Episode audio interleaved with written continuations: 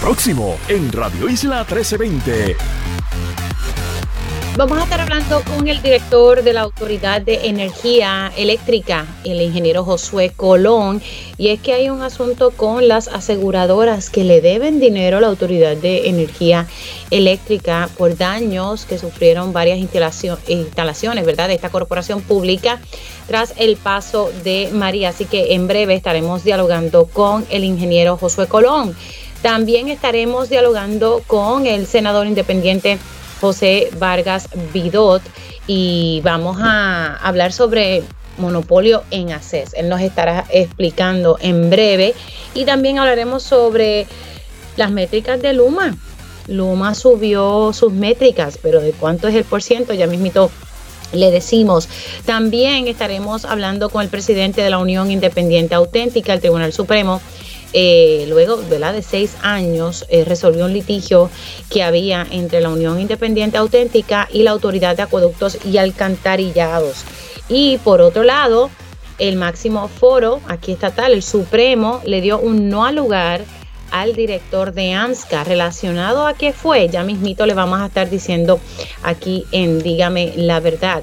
Vamos a darle seguimiento a, a los miles de casos, Dios mío, que muchos casos hay con el, con el programa R3 que se supone que sea para ya ser, para reubicar o reconstruir eh, todo, ¿verdad? Eh, las personas que se vieron afectadas tras el paso del huracán eh, María y también por los temblores. Así que vamos a estar hablando sobre esto y un, caso en particular de doña Isabel Fernández, que lamentablemente le dicen tenemos que derrumbar su casa pero entonces luego le dice que no cualifica para R3. Así que vamos a estar hablando de eso eh, más adelante y una manifestación, un escenario en una escuela pública en Tualta. Ya mismito conectamos, ¿verdad? Con estos maestros, pero comenzamos oficialmente esta primera hora de Dígame la verdad. Con más de 20 años de experiencia en el periodismo, el periodismo ha dedicado su carrera a la búsqueda de la verdad. La verdad, la verdad de frente al grano, con carácter entrevistará a las figuras más importantes de la noticia. Radio Isla presenta a la periodista Mili, Mili Méndez en Dígame la verdad. Muy buenos días Puerto Rico, bienvenidos a otra edición de Dígame la verdad por Radio Isla 1320. Les saluda Mili Méndez y gracias por conectar. tenemos muchos temas en, la mañana de hoy, pero arrancamos con el tema de la Autoridad de Energía Eléctrica. El vocero publica hoy que la Autoridad de Energía Eléctrica no descarta tomar acciones legales sobre un tranque que hay con aseguradoras. Estamos hablando de reclamaciones que están pendientes tras el paso del huracán María, los daños que provocó este huracán en las instalaciones de la Autoridad de Energía Eléctrica. La Autoridad de Energía Eléctrica precisamente sí logró unos acuerdos con algunas aseguradoras, pero quedan otros pendientes. Y precisamente el director de la Autoridad de Energía Eléctrica, Josué Colón, pues eh, confirmó precisamente al periódico El Vocero que, que ayer en la reunión ordinaria de la Junta de Gobierno de esta entidad pública, pues ahí hubo un impasse en, ¿verdad? En, la negociación con las aseguradoras. Lo tengo en línea telefónica y le doy los buenos días. ¿Cómo está, ingeniero? Buenos días, Mili. Buenos días para usted y toda la radio audiencia de su programa. vamos a hablar primero sobre eh, de cuánto eh, en la totalidad se le debía o cuál era, cuánto era la totalidad de las reclamaciones que estaba haciendo la Autoridad de Energía Eléctrica tras el paso de María y los daños que sufrieron las instalaciones de la corporación pública. Pues mira, Emily, la, y gracias por la oportunidad, la, la póliza que tiene la Autoridad de Energía Eléctrica o que mantiene la autoridad con eh, las aseguradoras eh, tiene un tope de 300 millones eh, por daño, ¿verdad? Por daños que se puedan recibir por, pues, por los por los eventos que están cubiertos dentro de la póliza, que incluye obviamente las tormentas, huracanes y este tipo de fenómenos atmosféricos. Como bien menciona, eh, pues obviamente ya han, pasado sobre seis años desde que pasaron los huracanes Irma y María, en específico la María, eh, y que pues que todavía no se había llegado a un acuerdo con, con el grupo de aseguradoras eh, sobre la cantidad a pagar por la reclamación que realizó la Autoridad de Energía Eléctrica por daños. te, puedo decir que luego de, todo ese tiempo y de pues, una, yo te diría que intensas negociaciones y conversaciones con el grupo de aseguradoras en la ciudad de Nueva York, finalmente pues el grupo de la autoridad y este servidor pudimos alcanzar un acuerdo con las aseguradoras en el caso de la reclamación de María para beneficio del pueblo de Puerto Rico y la Autoridad de Energía Eléctrica, que eh, incluyó o incluye eh, el pago del 95.42% del tope de esa póliza. estamos hablando de que la autoridad y obviamente el pueblo recibirá un pago de sobre 286 millones por los daños eh, ocasionado del huracán María como parte de la póliza. Eso pues obviamente eh, nos satisface eh, que luego de tantos años finalmente se pueda recibir lo que corresponde por los daños que ocasionó ese ¿verdad? lamentable eh, huracán que pasó por Puerto Rico y como también mencionas en, la introducción que hiciste, pues nos queda pendiente llegar a algún tipo de acuerdo con estas mismas aseguradoras relacionados con los daños ocasionados por los huracanes, perdón, por los terremotos eh, del año 2020. Esa, esa negociación continúa, eh, es una negociación que por el momento se mantiene de manera confidencial pero que está en curso y pues obviamente pues nosotros estamos representando los intereses del pueblo de Puerto Rico y de la Autoridad de Energía Eléctrica en la misma y en esa dirección continuaremos hasta obtener lo que entendemos corresponde eh, que se pague. Ingeniero, pues entonces no hay un tranque con las con alguna aseguradora en torno a las reclamaciones tras el paso de Irma y María. Ya eso por fin se resolvió. Correcto, esa, esa reclamación ya se eh, llegó a un acuerdo, el mismo está sujeto a que la Junta de Gobierno de la autoridad lo aprobara, la Junta de Gobierno lo aprobó ayer, eh, ahora corresponde que nosotros llevemos ese acuerdo ante la Junta de Supervisión Fiscal y posteriormente la Junta de Supervisión Fiscal lo presentará ante el Tribunal de Título 3 de Quiebra para que la juez Taylor Swain emita ¿verdad? su, su su postura sobre el acuerdo eh, y una vez se obtengan todas esas aprobaciones, pues el acuerdo pues será entonces final y firme eh, entre las partes. entendemos y confiamos que el acuerdo alcanzado es satisfactorio para todas las partes, en especial para el pueblo de Puerto Rico y la Autoridad Eléctrica. Ingeniero, eh, finalmente, cuando se dé ese dinero, ¿para qué pote va? ¿Perdón? ese dinero cuando eventualmente se reciba, ¿verdad? Estamos hablando de los 286 millones. ¿Para dónde es que va ese pote? Bueno, todo el, dinero, ese, eh, ese acuerdo obviamente incluye eh, pagos parciales que eh, se hemos recibido de parte de las aseguradoras a través de los años. esa cifra pues cierra como quien dice la reclamación y los fondos adicionales que se van a recibir como parte de esa transacción pues serán recibidos en la Autoridad de Energía Eléctrica para nosotros continuar con nuestras responsabilidades y con todos los proyectos de reconstrucción eh, y reparaciones que requiere el sistema de energía de, Puerto Rico. O sea que eh, esos fondos llegan a la Autoridad de Energía Eléctrica y se utilizarán conforme a las obligaciones y responsabilidades que tenemos en la autoridad y que, eh, como todos conocen, nosotros estamos también bajo el título 3 de promesa y bajo la jurisdicción del tribunal, eh, ¿verdad? del título 3 y de la Junta de Supervisión Fiscal.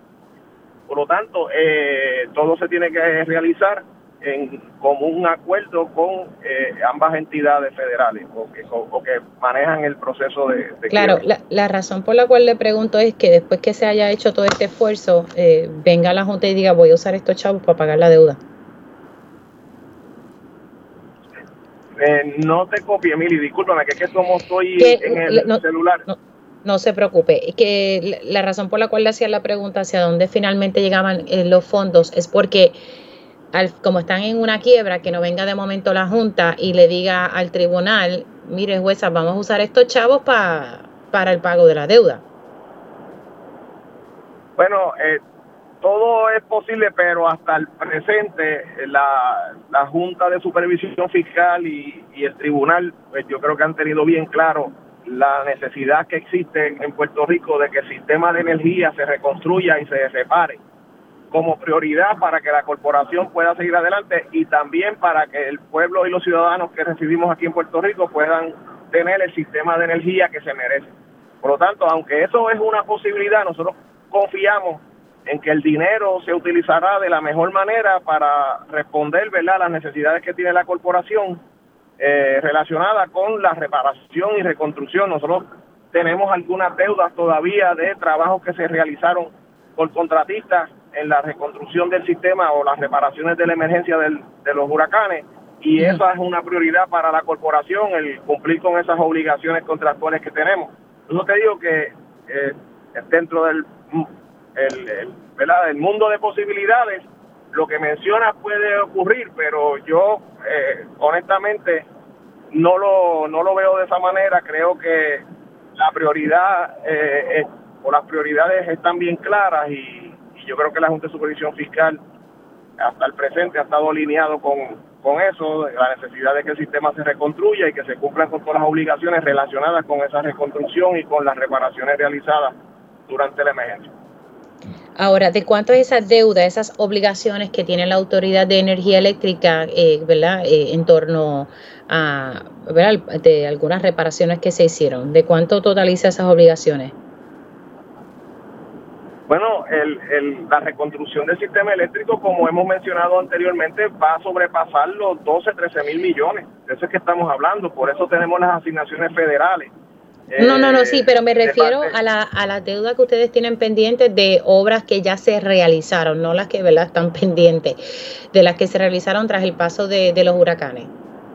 Que usted me pues dice que eso debe ser una prioridad para usar estos fondos precisamente para cumplir con esas obligaciones. ¿De cuánto estamos hablando eh, suman esas obligaciones? Ahora, eh, ahora mismo tenemos sobre 100 millones que tenemos todavía en deudas que continuamos pagando, pero que queda ese, como quien dice, esa diferencia todavía pendiente de pago. Eh, esa es una de las prioridades que nosotros eh, tenemos que cubrir eh, una vez recibamos esos fondos y otros, ¿verdad?, que estamos recibiendo de, de reembolso de parte de la de la Agencia Federal para el Manejo de Emergencia FEMA. Y, y por eso pues te menciono que esa sería una de las prioridades, el que nosotros podamos cumplir con esas obligaciones contractuales que tenemos y que aún eh, quedan algunas de ellas pendientes de cubrirse al 100%. La reparación y la reconstrucción de las instalaciones de la Autoridad de Energía Eléctrica, ya eso no recae sobre la Autoridad de Energía Eléctrica, ¿o sí? Bueno, lo que sucede es que eh, aquí estamos hablando de reparaciones y de contratos que se realizaron previo a la entrada de los operadores privados, que siguen siendo obligaciones contractuales de la corporación. De igual manera, y, y para aclarar esto a los clientes y al, y al pueblo, la Autoridad de Energía Eléctrica sigue siendo el dueño de toda la infraestructura de energía de Puerto Rico y sigue siendo el responsable de que la, la reconstrucción se realice cabalmente con los operadores en la parte que le corresponde a tía Andy, que es Luma, en el área de la generación fósil a genera y en los activos de agua y resto de infraestructura, pues a la propia corporación que lo tiene a su cargo. Por lo tanto, como recipiente de los fondos federales junto a Coltres, que es el recipiente principal por parte del gobierno, ¿verdad? Y el gobierno de Puerto Rico, pues eh, eh, tenemos la responsabilidad de asegurar y velar de que los fondos se utilicen de manera correcta y que, de la, y que las reparaciones se realicen también con, eh, de manera completa. Sí, que de manera más sencilla, eh, todas las labores que le corresponden entonces a Genera PR, que es el que entró ahora, van a ser supervisadas por la Autoridad de Energía Eléctrica. Conforme al contrato, el administrador es, es la Autoridad para la Alianza Pública o Privada, que es pues, obviamente lo que se conoce como la P3. Y pues obviamente nosotros como dueños de esa infraestructura tenemos que también velar de que esas reparaciones se realicen conforme a, la, ¿verdad? los mejores estándares de la industria y a las especificaciones eh, que nosotros colocamos, porque debe, eh, si no, debe recordar que la inmensa mayoría de esas reparaciones fueron planificadas y eh, los equipos y piezas compradas bajo la supervisión de la autoridad y eso se traspasó a Genera cuando entraron para que lo continuaran y así ellos lo están continuando al presente. Bueno, así que entonces eh, lo que quedaría pendiente es esta negociación sobre daños provocados por los terremotos del 2020. Eso es, ahí es donde está el tranque. Regresando Al, al tema de las aseguradoras. Esa es la parte que queda pendiente, correcto. Y como mencionamos, mucha gente pues pregunta que cuál es la responsabilidad de la autoridad, como acabas de hacer tú ahora, y, pues mira, nuestra responsabilidad es que el pueblo de Puerto Rico reciba, en el caso de las aseguradoras, los pagos correspondientes eh, por los daños que ocasionaron estos eventos de la naturaleza. Y nuestra obligación como director de la autoridad es asegurar que así eh, ocurra. Y en eso estamos enfocados y continuaremos mientras estemos trabajando en la Autoridad de Energía Eléctrica. De los daños de los terremotos, ¿ustedes están reclamando cuánto? Eh, es una cifra que es todavía confidencial, pero te puedo decir que es sobre los 200 millones. Eh, lo que sucede es que como estamos todavía en, en, eh, en las conversaciones y negociaciones, pues los acuerdos incluyen que nosotros eh, tanto nosotros como las aseguradoras, pues mantengamos las conversaciones en un marco de confidencialidad mientras se están discutiendo estos asuntos. Pero eventualmente todo será público, como es mi costumbre. Ingeniero Josué Colón, gracias por haber entrado unos minutitos aquí en Dígame la Verdad. Cómo no, siempre a la orden, Mili, muchas gracias. Como no, ustedes escucharon al director de la Autoridad de Energía Eléctrica, el ingeniero Josué Colón, hablando eh, sobre el escenario de las reclamaciones que eh, ha estado realizando la Autoridad de Energía Eléctrica por los pasados seis años y finalmente eh, ha llegado a un acuerdo con las aseguradoras en torno a reclamaciones relacionadas tras el paso de Irma y María. la autoridad va a estar recibiendo, y cruzaremos los dedos de que la Junta de Control Fiscal no venga a decir ahora que los 286 millones que se va a recibir eh, como parte de estas reclamaciones no lo metan en el revolú de, la deuda. ¿Por qué? Porque hay unas obligaciones pendientes, según me explicó el ingeniero Josué Colón, de 100 millones de dólares que hay que pagar. Así que todavía queda pendiente eh, la negociación de los daños de los terremotos del 2020 y estima el ingeniero Josué Colón que sobrepase los 200 millones de dólares. Pasamos a otro tema y le doy los buenos días al senador José Vargas Pidot. ¿Cómo está, senador? Mili, Mili, ¿cómo estás? ¿Qué tal? Un abrazo. Todo bien, todo bien. Esta semana hablábamos, ¿verdad?, sobre otro caso, pero ahora vamos a hablar sobre el, monopolio en ACES con los servicios de salud mental. ¿Qué es lo que está pasando aquí? Porque no, es la primera vez que, escucho, pero obviamente personas que me escriben en privado de que hay una situación bien seria con la salud mental y, y, que no se le están dando los servicios y que hay una empresa que es la que está a cargo de todo eso. ¿Qué es lo que usted encontró, senador? Bueno, la, primera, la primero es que presenté un proyecto precisamente para poder, para, para que el gobierno tenga la herramienta de poder evitar, eh, prohibir el, monopolio. Entonces, pero estamos trabajando sobre en la vista pública sobre la, el impacto de ese monopolio y lo que hemos descubierto primero es la ineficacia de ACES en poder identificar justamente la, la, la capacidad que tiene ese monopolio de hacer lo que le da la gana como lo está haciendo. Fíjate que lo que se ha descubierto es que ese esa compañía que es APS este, ha logrado como intermediario subcontratado por las aseguradas estar exento de los señalamientos, las querellas, las indicaciones de ACES, que es quien se supone que monitoree de parte de CMS la, las funciones y la calidad, la adecuacidad del acceso. Entonces, cuando 75%, que es lo que se ventiló ayer en la, en la vista pública, del, del, de, la, de, los, de los pacientes en todo Puerto Rico están, excepto los de MMM, que tienen su, propio sistema, eh, todas las otras aseguradoras que son parte de Vital están eh, condenadas, secuestradas a, contratar a esta única eh, organización. Y esa organización pues puede hacer lo que quiere como lo hace eh, y sin embargo no, no, no hay ningún impacto que pueda cambiar esa, esa realidad. Y ayer O sea, déjeme ver si entendí bien, eh, senador, disculpe que le interrumpa.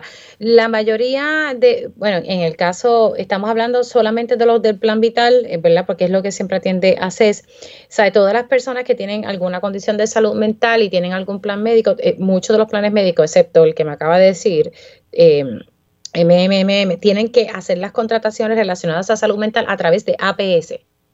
Sí, todo lo que, todo lo que es salud mental en la, en la en Triple S, en, en, el sistema Menonita eh, y en los, los demás sistemas, pues la realidad tienen que hacerlo a través de un lo que se llama un carve out, que es que la, esas aseguradoras contratan a, APS y entonces al fin y al cabo es, es como un embudo. Por ejemplo, el Hospital Panamericano ayer presentó una queja de que cuando una persona eh, llega por emergencia, es atendida correctamente, lo estabilizan la persona, y se le hace un plan de seguimiento que incluye los medicamentos apropiados eh, prescritos por un, por un psiquiatra especializado.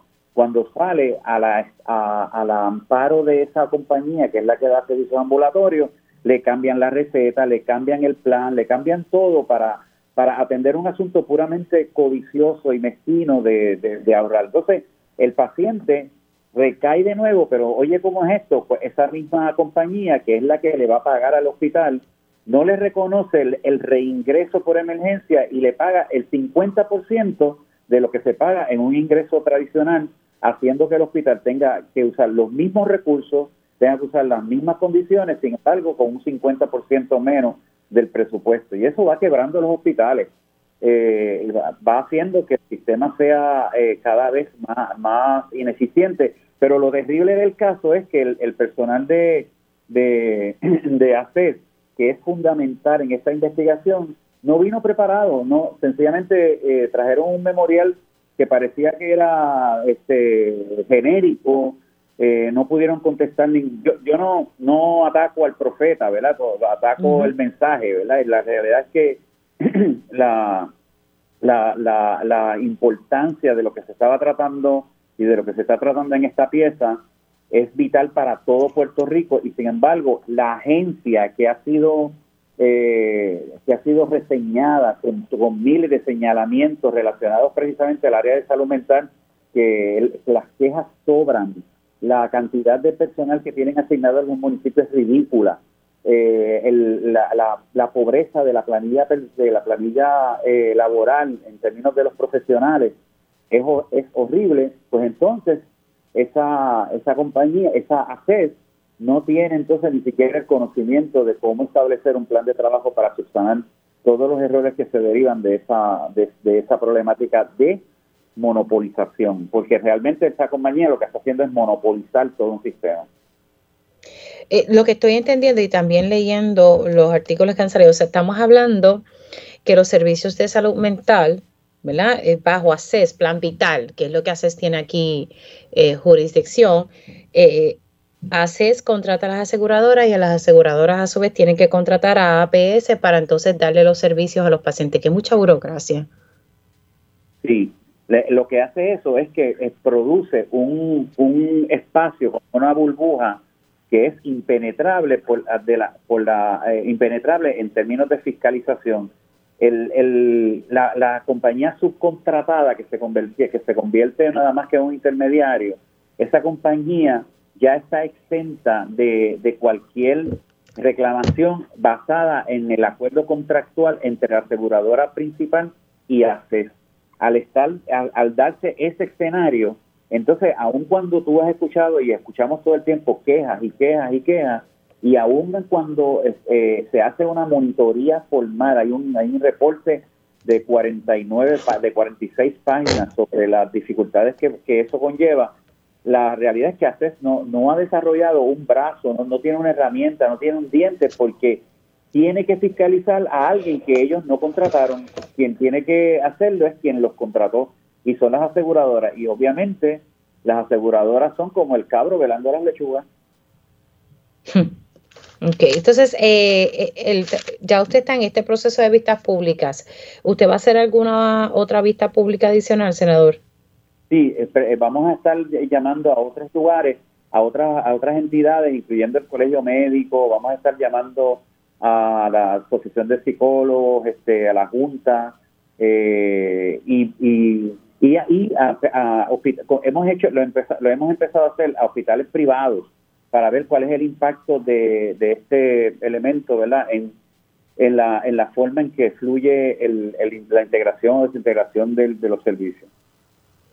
Y estaba eh, observando aquí que entonces, eh, según la oficina del procurador del paciente, en el 2023, entre el 2020, disculpe, entre el 2020 y al 2023 se han recibido entre, wow, una, sobre 8 mil querellas de, de ciudadanos donde se están violando la Carta de Derecho y Responsabilidad del Paciente y las querellas son de pacientes con algún diagnóstico de salud mental. Por lo menos de estas, 524 son de pacientes de salud mental. Mm. Sí, ese es el, 6% de, esa, de esas querellas son de salud mental y la procuradora en forma muy elocuente, incluyendo al, licenciado Muñoz del Panamericano, explicaron que la vulnerabilidad y la fragilidad de un paciente mental, que es diferente a un paciente de salud física, eh, hace casi imposible que un paciente se queje directamente por una condición en donde amerita a quejarse porque su perturbación precisamente es en el área mental y emocional.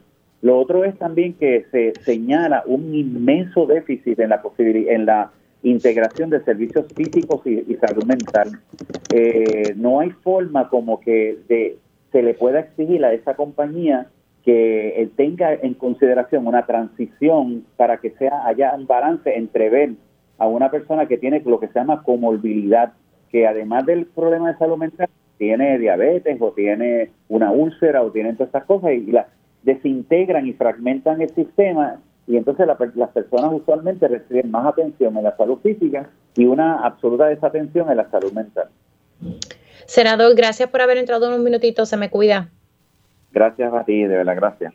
Un abrazo. El senador independiente José Vargas Vidot hablando, eh, porque él presentó un proyecto para indagar sobre este supuesto monopolio que hay a la hora de dar servicios de salud mental. Y básicamente, según lo que él me explica, se distribuye de la siguiente manera. ACES contrata a las aseguradoras y las aseguradoras tienen que contratar eh, con APS, que entonces es el que determina ¿verdad? qué servicios se dan y eso de eso se trata ¿verdad? esta pieza legislativa. Nosotros vamos a hacer una pausa y ya eh, de manera formal el alcalde de San Sebastián, Javier Jiménez, ha llegado a la Comisión Estatal de Elecciones para someter eh, su candidatura a la gobernación representando a Proyecto Dignidad. Vamos a hacer una pausa y al regreso hablamos un poco sobre eso y también sobre las métricas de Luma. Regresamos en breve. Dígame la verdad, las entrevistas más importantes de la noticia se escuchan aquí. Mantente conectado. Radio Isla 1320. 1320. Conéctate a radioisla.tv para ver las reacciones de las entrevistas en vivo. En vivo. Esto es Dígame la verdad con Mili Y ya estamos de regreso aquí en Dígame la Verdad por Radio Isla 1320. información de última hora. Acaba de salir que Pablo Casellas se declara culpable en algunos cargos, renuncia a juicio por jurado. Esta es una información de última hora y estoy leyendo la misma desde el portal de Telemundo PR, eh, que lo acaba ¿verdad? De, publicar. Eh, así que esto es lo lo que acaba de ocurrir. Vamos a, ver si podemos conseguir un poquito de, información. Eh, y esto es lo que está ocurriendo en estos momentos. Recuerden que Pablo Casellas está enfrentando eh, su segundo juicio. Hace 10 años atrás, estoy aquí poniendo memoria, eh, él enfrentó un juicio pero, y fue por jurado. la acusación, pues la muerte por ser la acusación en su contra era por haber alegadamente asesinado a su esposa Carmen Paredes. Así que él está enfrentando un nuevo juicio porque en el primero no fue unánime. Y ¿verdad? esto es un poco técnico, pero en un momento dado, en el caso Sánchez Valle, dice ¿verdad? que los em, cuando un jurado llega a, a, una determinación debe ser unánime. Y en el caso de Casellas no fue así. Él estuvo tiempo, su defensa, solicitando un nuevo juicio, amparándose en este caso de Sánchez Valle. se le otorgó esta oportunidad de un nuevo juicio y estaba precisamente este proceso de selección de jurado. Eh, estoy tratando, ya mismito, eh, vamos a ver si podemos conectar, ya mismito vamos a ver si podemos conectar con el ingeniero Torres Placa, pero quería ver si, si pudiésemos eh, dialogar con un abogado para que nos, bueno, pues vamos a ver si podemos más adelante hablar con un abogado para que nos dé su análisis sobre esto, porque sin duda alguna, ¿verdad? Esto es un breaking news, Pablo Casella, y nuevamente estoy leyendo aquí del portal de Telemundo que tira un push. Pablo Casella renunció este jueves a un juicio por jurado y pidió declararse culpable en algunos cargos. El segundo juicio por el asesinato de su esposa, Carmen Paredes Cintrón, ocurrió en julio del 2012 en su residencia en Guaynabo. Había un estado había estado en etapa de selección de jurado hasta este sorpresivo giro. Así que nada, esto es una noticia que está en desarrollo. Vamos a tratar de, conectar con, con, fiscales que conocen de, este tema. Eh, así que ya mismito le tendremos un análisis sobre esto porque esto obviamente es un giro inesperado. También les dije que eh, al regreso a la pausa íbamos a escuchar el sonido del alcalde San Sebastián, como ustedes saben, ingresó a las filas de Proyecto Dignidad, abandonó el Partido Nuevo Progresista y ya hoy formalmente ya está sometiendo los documentos ante la Comisión Estatal de Elecciones para ser el candidato, precandidato, porque aquí van a haber eh, primarias. Recuerden que Adanora Enríquez eh, está, ya sometió precisamente esta semana. Vamos a escuchar qué fue lo que dijo el alcalde eh, justo frente a las oficinas de la Comisión Estatal de Elecciones.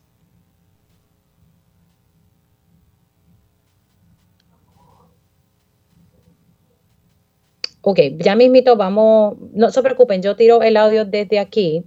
Eh, producción, no se preocupe, yo tiro el audio desde aquí eh, de lo que dijo el alcalde precisamente. Deme un segundito. Esta erradicación de candidatura a la gobernación. Veo que le acompañan algunas personas que aspiran a posiciones electivas. ¿Usted les endosa? Sí, ellos están, ellos están aspirando a diferentes posiciones. Hemos visitado sus comités, ¿verdad? Como Ana y diferentes eh, personas que aspiran a diferentes cargos de alcalde, eh, representantes, senadores. Así que muy halagado con toda esta. ¡Eh! Muy halagado y muy agradecido por todo eso. Bueno, procesalmente, ¿qué es lo que toca ahora? Bueno, tengo que erradicar. Vale. ¿Eso implica? ¿Qué implica procesalmente? ¿Qué es lo que, qué, es lo que pasa allá adentro? Bueno, lo que pasa es eh, recibir la documentación que se requiere para erradicar la aspiración a la candidatura a la gobernación. Eh, una vez ya tú, ellos la reciben, pues ya estamos en carrera. Ahí ustedes escucharon lo que dijo el alcalde de San Sebastián, eh, quien formalmente está sometiendo eh, todos los papeles ante la Comisión Estatal de Elecciones. Así que van a haber primarias, lo que ya se sabía en Proyecto Dignidad. A su lado observé que, está la destituida delegada congresional Elizabeth Torres a su lado. Eh, vamos a escuchar qué fue lo que ella dijo. Ella obviamente ha sido clara en que, en que ella pues pudiese estar aspirando a un cargo, pero por lo que estamos viendo pudiese ser por Proyecto Dignidad. Vamos a escuchar qué fue lo que ella dijo. Exacto, y es una posibilidad. Yo he hecho un trabajo que nadie puede negar, no importa lo que diga cualquier tribunal. Tengo muy buenas relaciones con, con lo que es America First Policy en los Estados Unidos, con los republicanos más conservadores, que son el ala trompista, y creo que tengo las puertas abiertas con ellos. De hecho, ayer se eligió un speaker de la Cámara, y una persona bien conservadora y que también es trompista, y que yo creo que tengo unas puertas abiertas allá con gente muy importante, muy buena. ¿No ha comenzado? ¿No ha comenzado esa posibilidad? Sí, porque no, no, he hecho el proceso de, de desafiliación aún, así que estoy en las listas. ¿Lo va a hacer? Sí, lo voy a hacer, lo he dicho también en otros momentos. ¿Y ha conversado con don Javier sobre esa posibilidad? Lo he conversado con Javier y lo he conversado con otros miembros de Dignidad también, sí. Así que Elizabeth Torres eh, está, estaba allí en la Comisión Estatal de Elecciones, reconoce que no se ha desafiliado del Partido Nuevo Progresista. Recuerden que ella fue electa eh, por eh, por, el pueblo. La realidad eh, fue electa para ser delegada congresional y luego el Departamento de Justicia llevó un proceso ante los tribunales que pues terminó con su destitución como delegada eh, por la estadía. No obstante, ella no sé si lo ha hecho, pero ella tiene el derecho de nuevamente solicitar una reconsideración. Hasta donde yo tengo entendido, no lo ha hecho y pudiese estar, ¿verdad? Va, a estar ingresando próximamente a las filas de Proyecto Dignidad. Lo que dice de que se está hablando es que pudiese ser la compañera de papeleta para la comisaría residente con Javier Jiménez. Pues aparentemente eh, esto pudiese ser una posibilidad. Oye, que muchas cosas eh, han pasado, ¿verdad? En cuestión de minutos. Así que vamos a seguir. Vamos a ver si entonces eh, ahora conectamos. Me queda poco tiempo, pero a ver si puedo conectar entonces con el ingeniero Tomás Torres Placa eh, que creo que se, cayó la llamada. Me deja saber, producción, si en efecto lo tenemos en línea para entonces, en el tiempo que me queda, eh, poder entonces dialogar con él. Y como les dije, estaremos también tratando de conectar eh, con un fiscal, ¿verdad? O, un ex fiscal que nos pueda analizar este desarrollo de verdad que nadie se lo esperaba. Y es que Pablo Casellas se declara culpable en algunos cargos y renuncia a juicio por, jurado. Así que ya mismito estaremos eh, tratando de conectar. Mientras tanto, eh, le doy los buenos días al, al ingeniero Tomás Torres Placa. ¿Cómo está, ingeniero? Buen día, ingeniero. Bueno, ya mismo conectaremos con él porque no, no lo escucho o él no me escucha a mí. Así que ya mismito conectaremos con el ingeniero Tomás Torres Placa. Queremos hablar sobre las métricas de Luma que han aumentado más o menos en, un 4%. Vamos a hacer una pausa porque ya tengo la, pausa encima y entonces eh, trataremos de conectar con el ingeniero Tomás Torres Placa y también eh, eh, analizar un poco más en profundidad esta noticia que acaba de surgir y es que el Pablo Casella se declara culpable en algunos cargos y renuncia a juicio por jurado. Recuerden que él estaba en esta, en esta segunda etapa, un segundo, un nuevo juicio, y estaban en el proceso de selección de jurado. Así que esto ha sido una noticia que, que rompió en este momento. Nosotros vamos a hacer una pausa y regresamos en breve. Dígame la verdad, las entrevistas más importantes de la noticia se escuchan aquí. Mantente conectado. Radio Isla 1320. 1320. Conéctate a radioisla.tv para ver las reacciones de las entrevistas en vivo. En vivo. Esto es Dígame la verdad con Mili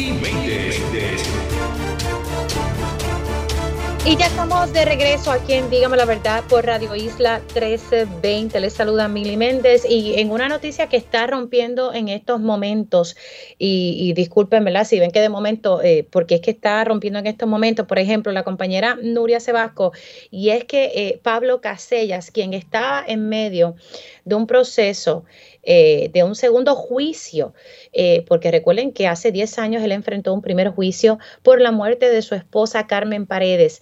Diez años más tarde eh, logra que se lleve a cabo un nuevo juicio y ustedes saben que estaba en el proceso de selección de jurados. Si usted va ahora mismo a la página de Twitter del Departamento de Justicia, está trascendiendo esta información y la compañera Nuria Sebasco también está eh, publicando en estos momentos eh, que Pablo Casellas es sentenciado a 25 años de cárcel por el asesinato en segundo grado de su esposa Carmen Paredes.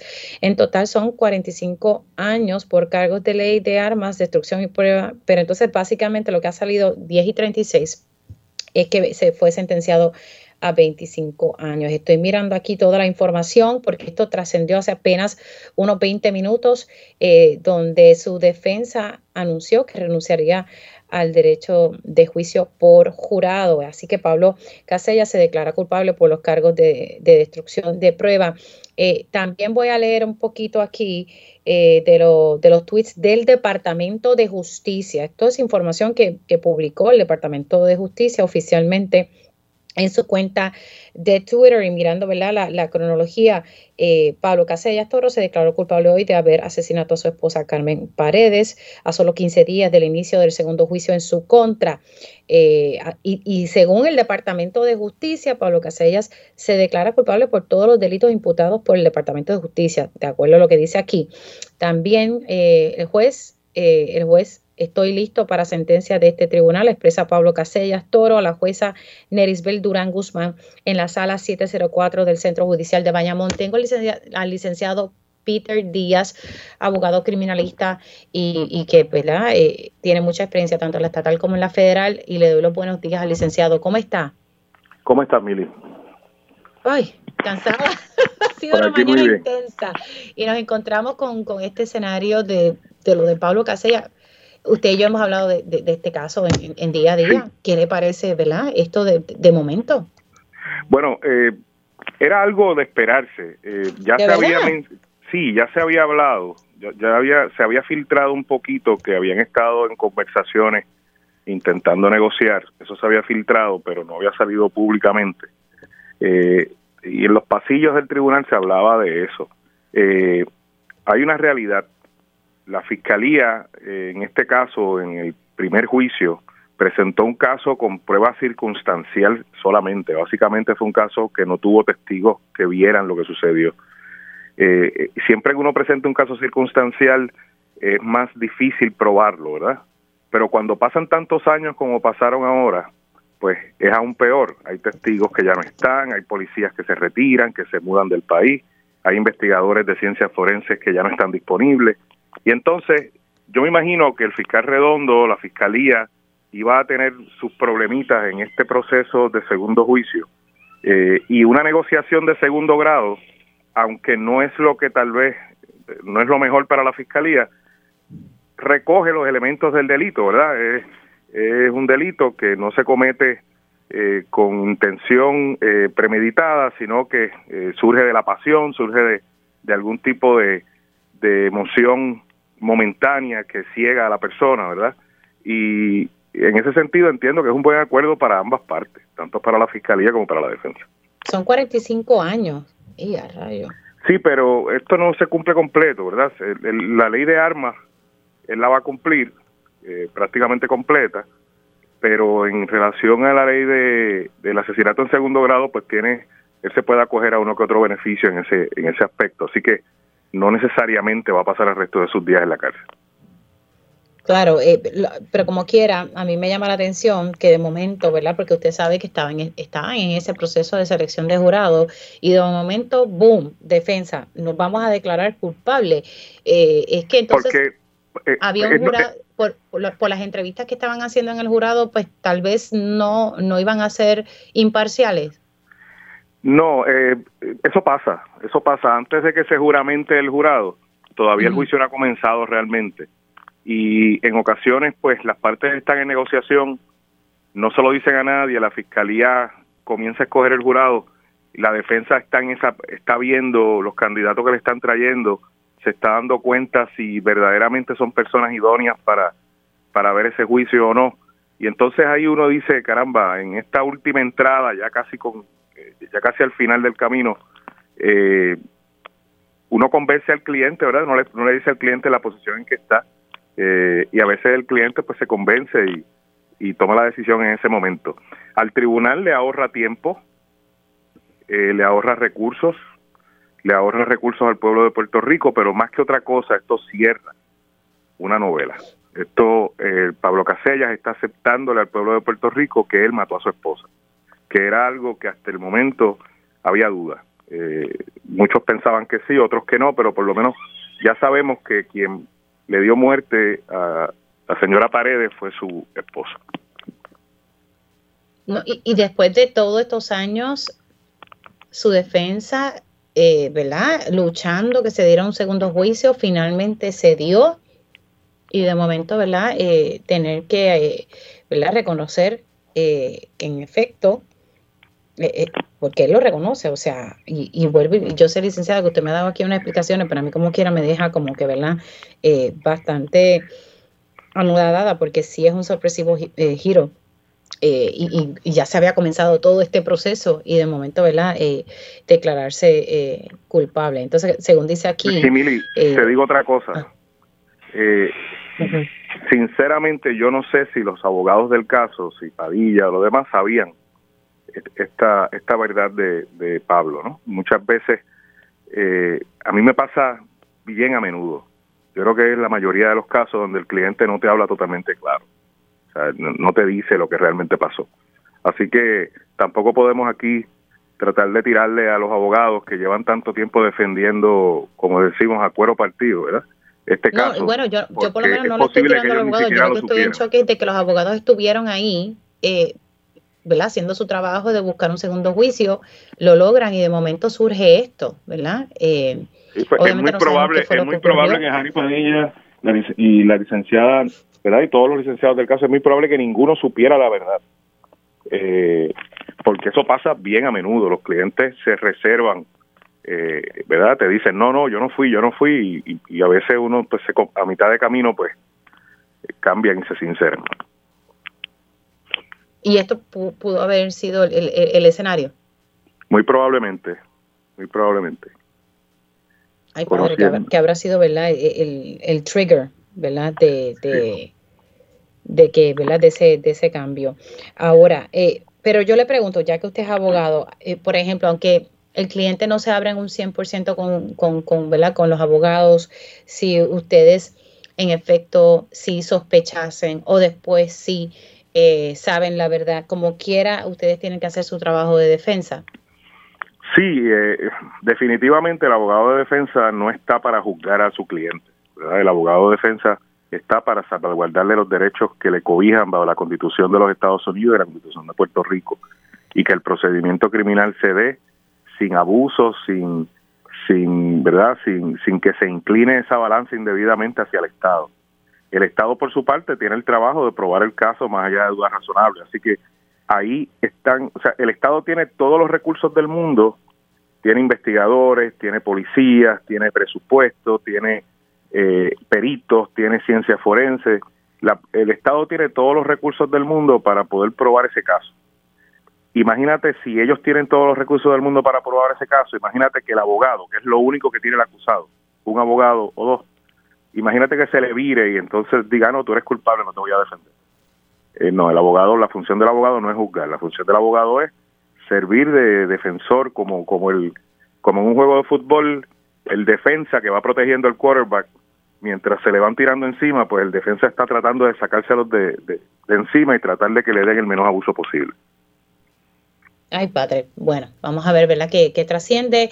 Apenas el, día está comenzando y sin duda esta va a ser la noticia del día. Licenciado Peter gracias por... Esta es una de las noticias de la década.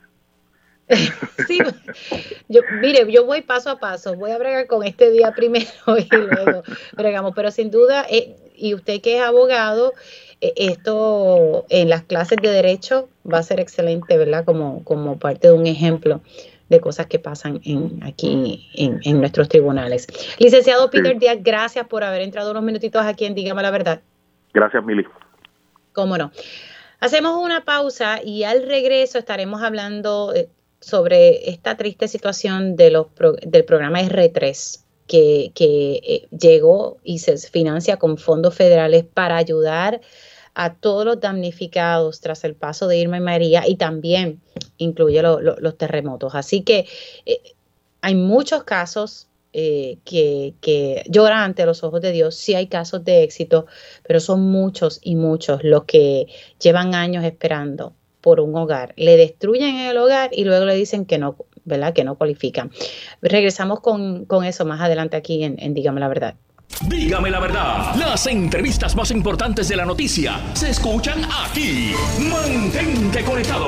Radio Isla 1320. 1320. Conéctate a radioisla.tv para ver las reacciones de las entrevistas en vivo. En vivo. Esto es Dígame la verdad con Mili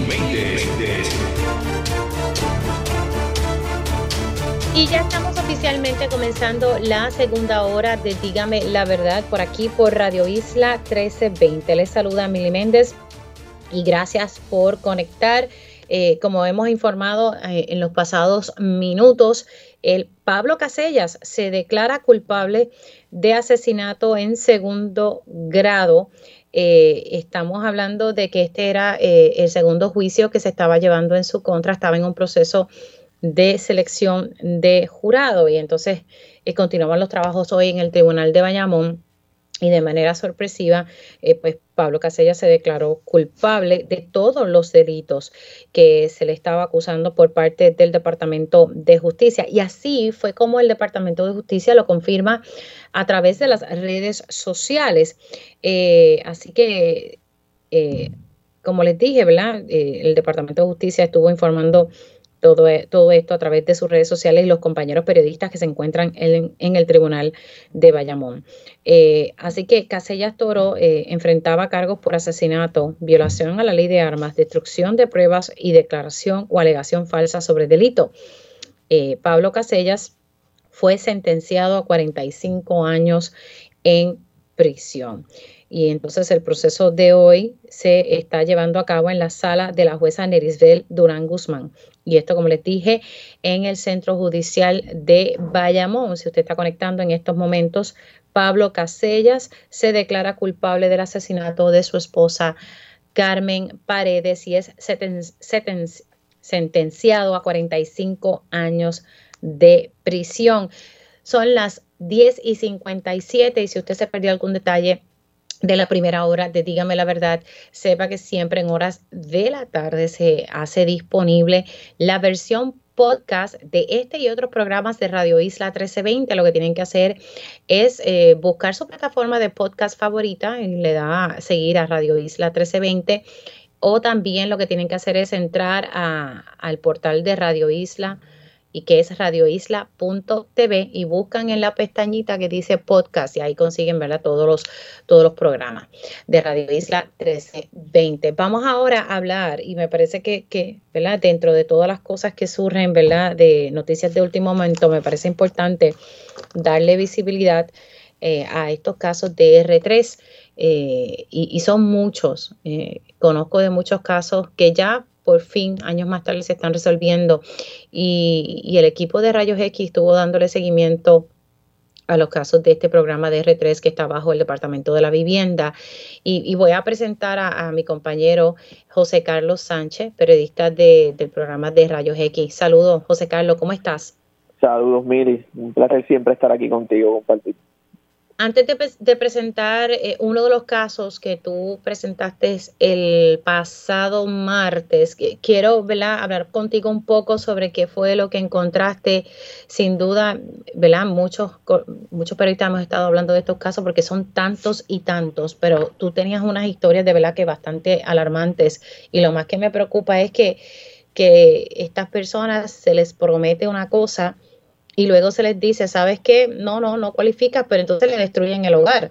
Esto sin contar eh, el, otro problema que hay con los vales que da el programa R3, que usted, y como hemos dialogado en este espacio con Ayuda Legal Puerto Rico, es que no hay inventario de vivienda y no es tan fácil conseguir una vivienda con un vale que te da el Departamento de la Vivienda y muchos de los dueños de casas no quieren lidiar con el gobierno de Puerto Rico porque es muy burocrático y la cosa es demasiado lenta. ¿Qué fue lo que hallaste eh. Eh, en común en todas estas historias, José Carlos? Con esto, Mili, nosotros llevamos ¿verdad? años, como mencionas, eh, viendo estos casos que de personas que dan vale y que no consiguen o tal vez que se tardan en responderle a, a estas familias, pero ahora el patrón que encontramos es sumamente alarmante porque estamos viendo cómo eh, la aprueban este proceso de, reconstrucción a estas familias a través del programa R3.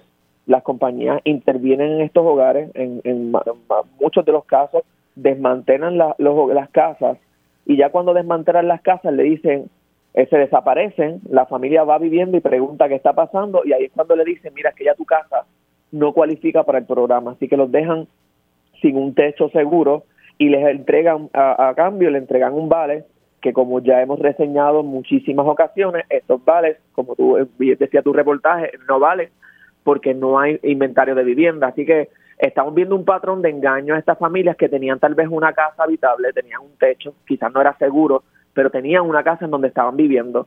Ellos les obligan a, salir de esas casas para buscar una casa rentada en lo que les reconstruye sus hogares, se la desmantelan y eventualmente le dicen que ya sus casas no cualifican para esto para este programa y los tienen que pues, reubicar.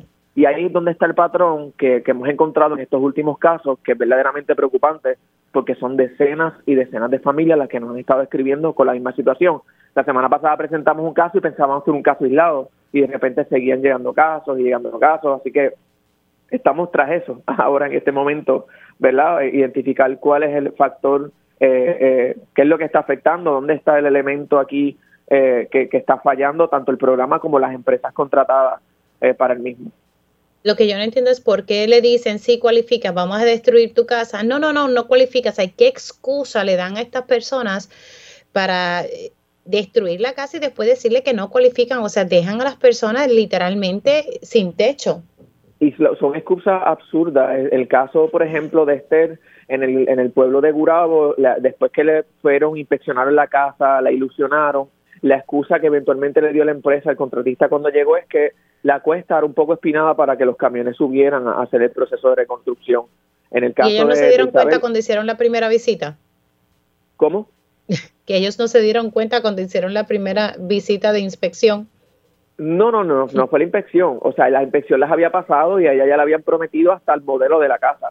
Fue cuando eventualmente el contratista fue a hacer su trabajo, que él vio difícil la cosa y no y no y eventualmente se retractó de la del proceso. Que aquí es donde está el problema, le estamos pagando a unas personas que están yendo a inspeccionar, eh, que están aprobando, ¿verdad? Y le dan la luz verde a esta reconstrucción y cuando llega el contratista empieza los trabajos porque hace trabajo allí, cobra por esos trabajos porque supongo que no lo está haciendo gratis, para eventualmente decir, no puedo hacerlo porque se me hace muy difícil y se desaparece. Y ahí es donde tiene que aparecer el programa nuevamente a decir, pues mira, eh, eh, eh, está pasando esto en tu casa, te tenemos que reubicar y te vamos a dar un vale, te tienes que ir de esta casa. En el caso de Esther, que lleva 50 años viviendo en su hogar, darle la noticia de que se tiene que mudar de su casa y que si acepta este vale, le tiene que entregar su terreno al gobierno. E, ese es otro punto sumamente importante. Una vez el Departamento de la Vivienda bajo el programa R3 te da un vale, básicamente el gobierno se queda con el terreno donde estaba tu vivienda. A mí eso me, me, genera mucha suspicacia y, y, y, aunque ellos pueden decir que es un, un trueque, bueno, que te vamos a dar una casa nueva, pues nosotros nos quedamos con esto, pero no sé, ojo, yo no sé si eso se lo están explicando a, todas las personas que, están solicitando este programa. Y muchas de estas personas aceptan el programa porque se les está dando la oportunidad de reconstruir sus hogares eh, y no no quieren, ellos muchos de ellos no se quieren ir porque sus hogares, en efecto, ellos los ven estables, el lugar es estable, sufrieron daños después de María, pero sus terrenos son, son ¿verdad? Eh, llevan años viviendo allí. Eh, y por eso es que aceptan. Entonces, ya una vez le desmantelen las casas, pues no tienen otra opción que aceptar ese vale o buscar o vivir rentado. Muchas de esta gente pues pagó sus casas por muchos años y ya tenían su, su terreno. Es, como, es que yo uno se pone en la posición de estas familias y de verdad es, es angustiante. Precisamente quiero presentar a Isabel Fernández. Ella es un caso de R3 que reseñaste en tu historia. Ella es de Isabela y prácticamente, José Carlos, a ella le destruyeron su casa y luego le dicen que no cualifica para R3. Buenos días, Isabel Fernández, ¿cómo está? me dejan saber si tengo a Isabel. Yo espero que no haya enganchado para poder hablar entonces sobre, eh, sobre su caso. Isabel, ¿se encuentra en línea? Sí, me encuentro en línea. ¿La escucha? Sí, ahora le escucho bien. Doña Isabel, gracias por, por haber entrado para hablar de su caso aquí en, Radio Isla 1320. Eh, José Carlos estuvo reseñando su caso. Cuéntanos un poquito para beneficio de la audiencia de, Radio Isla 1320, doña Isabel. Ok, muy buenos días a todos. Este, les quiero agradecer a ustedes que se han tomado el tiempo a ayudarnos. Eh, mi situación es la siguiente. El huracán María me destrozó la casa. La destrozó por completo. Eh, poco a poco yo fui luego arreglando. Llegó el programa Tu Hogar Nace. No hicieron nada porque no le permití, porque el, el ingeniero que fue me faltó el respeto, me gritó en mi propia casa y le pedí que se fuera eh, luego llega lo de, me pongo mal. no se preocupe, tranquila, tome su, su tiempo, no se preocupe. Luego llega R3, eh, a insistencia de otras personas solicité, pero ya yo había eh, reparado bastante la casa. Mi casa estaba habitable ya, ya tenía el techo, ya se habían reparado algo en el piso, ¿sabes? La casa estaba en las las condiciones que yo le mostré en la foto a José Carlos. Entonces, ellos me dicen, sí te vamos a ayudar. Cuando yo fui a solicitar, me dijeron que la iban a remodelar, pero que tenían que hacer un estudio primero para poder eh, determinar si podían tirarle torta, porque eh, no cualificaban para hacerle techo en sí otra vez. Ok, pues muy bien, hasta ahí vamos bien. Eh, se retrasaron mucho y yo seguí reparando lo que podía y llevé la casa a estar muy, muy bien pero llegan y me dicen, no, este, la casa no va a, cualificar para remodelación porque no se le puede hacer techo en cemento. Muy bien, ¿y qué vamos a hacer ahora? Pues la casa se le va a reconstruir. Igual que a la otra dama, me entregaron eh, los planos de la casa que iban a construir, escogí colores, escogí gabinetes, escogí todo tal y como ellos me indicaron hasta ahí todo bien. Empiezan entonces, aquí que empiezan los problemas, porque que empiezan entonces a presionar, a jurar a uno para que uno desocupe la propiedad. Si para el 9 de abril no han desocupado la casa, cuando vengan los, los contratistas a construir, eh, se le pasa a otro cliente porque no podemos esperar mucho. Obviamente yo me moví rápido, conseguí esta casa donde estoy, que no la iban a alquilar, pero la señora pues accedió. Cuando ella accede me mudo y todo ha sido un corre-corre detrás de ellos.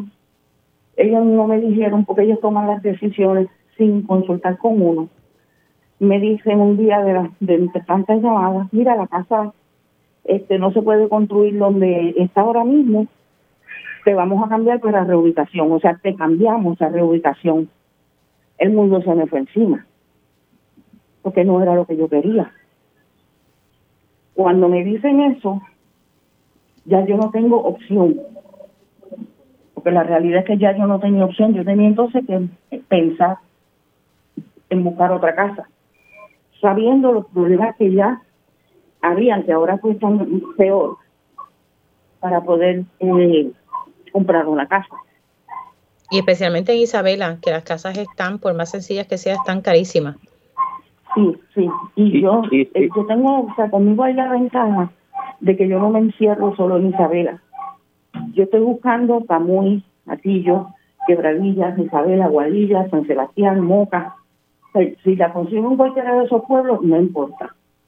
Y, y lo, curioso es que a Isabel, eh, a Isabel cuando, cuando le da la explicación, ella, le, le, una de las cosas que le dicen es que tenía que volver a su casa. Eh, el manejador de casa ni siquiera sabía el estado en cómo estaba la casa de, Isabel. Sí, eso es así. Lo que sucedió fue que no me estaban, porque otro problema que tenemos es en cuanto al pago del alquiler, una vez pasa a vivienda. Cuando vivienda empieza a pagar los alquileres, que es otra cosa que tampoco le dicen a uno, eh, el desarrollador paga el alquiler de la propiedad por seis meses y medio. Eso no se lo dicen a uno. Luego de los seis meses y medio, entonces pasaría a vivienda. ¿Por qué? Porque ellos se dan un lapso de aproximadamente seis meses y medio en volver a reubicar a uno en la propiedad. Entonces, cuando yo lo llamo para preguntar qué era lo que estaba pasando, que se estaban atrasando, que no estaban haciendo nada en la casa, el muchacho me dice, bien tranquilamente, no, tú te tienes que mudar otra vez para tu casa. Ya no se te puede pagar más la renta porque tú tienes tu casa, tú te mudas para tu casa y sigues viviendo en tu casa. Sí, lo que pasa es que su casa no estaba habitable porque la destruyeron. Exacto, exacto. Eso yo le dije a él. Yo le dije, pero ¿qué casa? ¿A qué casa yo me voy a mudar? No sé que yo veo una foto de la casa y la casa está bien. ¿Ok? Esa casa fue la que yo les entregué a ustedes, la casa estaba completa. Ahora mismo esa casa no tiene ni piso. Esa casa, entre los vándalos que se llevaron todo lo que pudieron, fue de la compañía y arrancaron el piso. No, que aquí no hay evidencia de que haya ido nadie. Con lo que ellos no contaban era que había una vecina que estaba de vacaciones y cuando ella vio movimiento de camiones allí, ella me llamó. Y yo fui y le tomé foto al camión, a todo, o sea, le tomé foto. Cuando yo le envío a él, en ese momento le envío la foto que él la ve, él no sabía qué decirme. Porque estoy sin casa, me dejaron sin nada. Me dejaron sin nada.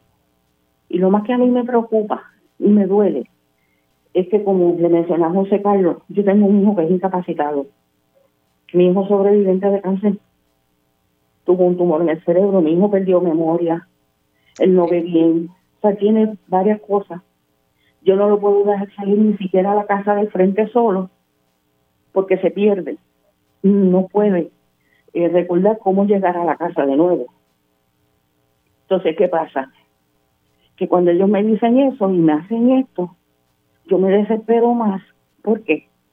Ya yo tengo siete diagnósticos de cáncer. A mí me han operado cuánta cosa usted se puede imaginar. Lo último que me removieron fue un seno. A mí me aterra, me da terror pensar en algún momento el cáncer será tan agresivo que yo no sobreviva. ¿Qué va a hacer de mi hijo sin un techo? ¿Qué va a hacer de mi hijo? Ellos no me pueden contestar y no me ayudan. Ahora mismo yo no sé si pagaron el alquiler de este mes, que se venció el día 15. Y yo tengo que estar todos los meses corriendo detrás de ellos para que paguen. Si hay momentos que ellos adelantan los pagos, le pagan tres meses adelantados, pero es bien raro. Y mientras tanto, ¿qué? ¿qué va a pasar conmigo? O sea, si la señora se molesta y me dice que tiene que ir de la casa, ¿qué yo voy a hacer? Nadie le quiere alquilar a clientes de R3. Hmm. ¿Qué hago? Sí, de verdad que el escenario es bastante fuerte. Y luego de que salió el reportaje de Rayos X, ¿verdad? Por parte del compañero José Carlos, quien sigue en línea eh, conmigo aquí, que, que R3 le ha dicho algo, o sea, es que José Carlos me, contaba el caso y yo de verdad que no lo podía ni creer cómo le destruyen la casa y luego le dicen que tienen que mudarse a una casa que está destruida, entonces que no cualifica para, para, R, 3 ¿Le han dicho algo luego del reportaje de José Carlos? Sí, ayer se comunicó conmigo la señora Diana Hernández de Vivienda y pues me preguntó, me dijo que ella se enteró de la situación a través del programa, porque parece que vieron el programa, o alguien le comentó, pero sí se enteraron por el programa, me indica pues que ellos no sabían que la situación acá era así en esta, en esta, pues, en estas condiciones que estábamos nosotros, que ellos iban a, a estar en esta semana y la próxima semana visitando el área para reabrir la investigación, para ver qué hacen, y pues que me iban a estar llamando de R3, pero que ellos iban a tomar cartas en el asunto y que iba a verificar a ver qué era lo que estaba pasando con el alquiler. Wow.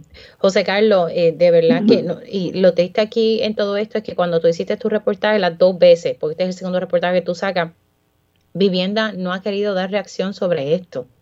Únicamente enviaron unas reacciones escritas eh, partiendo de, que expresaban los, ¿verdad? los logros del programa y un poco que iban a investigar el primer caso.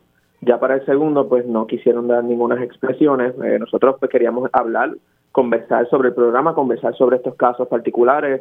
Todavía la invitación está abierta, queremos hablar, queremos que nos dé una reacción porque como ve con, con Isabel, lo mismo pasó con otros casos que, que, presentamos el martes. Eh, Vivienda los está llamando y le está, se está mostrando ajeno a la situación.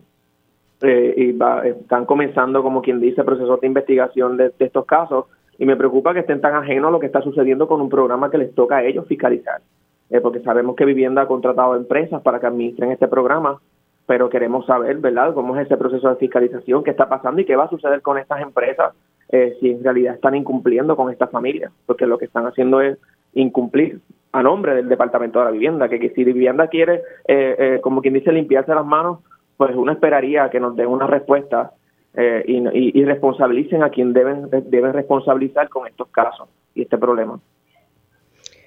Así que eh, importante aquí que el Departamento de la Vivienda atienda estos casos. Si bien ellos contratan empresas que son las que manejan todos estos casos, sí es responsabilidad de ellos fiscalizar que los trabajos se estén haciendo bien.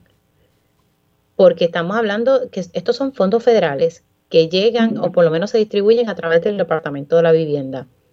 Porque, ¿verdad? Son fondos que, caen dentro del Departamento de la Vivienda y, entonces eh, se supone que se utilice con este propósito.